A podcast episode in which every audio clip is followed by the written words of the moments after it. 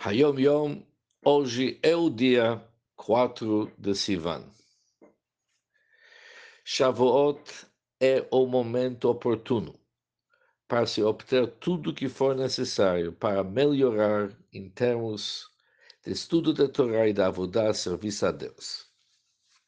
Tudo isso com reverência e respeito a Deus.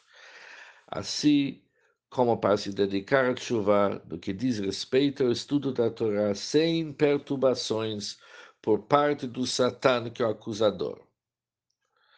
É o exemplo de que ocorre nos momentos do toque do shofar em Rosh Hashanah e no sagrado dia de Yom Kippur.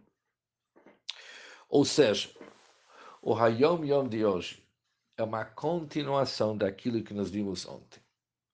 No Yom Yom de ontem vimos que Deus confunde o Satã de tal forma que ele não provoca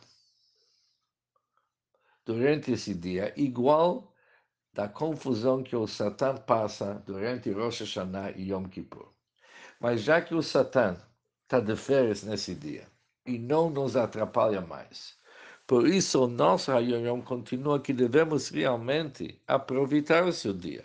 É o momento oportuno para fazer tudo que é nosso poder para fortalecer o estudo da Torá e se dedicar como serviço da Hashem, como Irat Shamayim, como reverência a Hashem.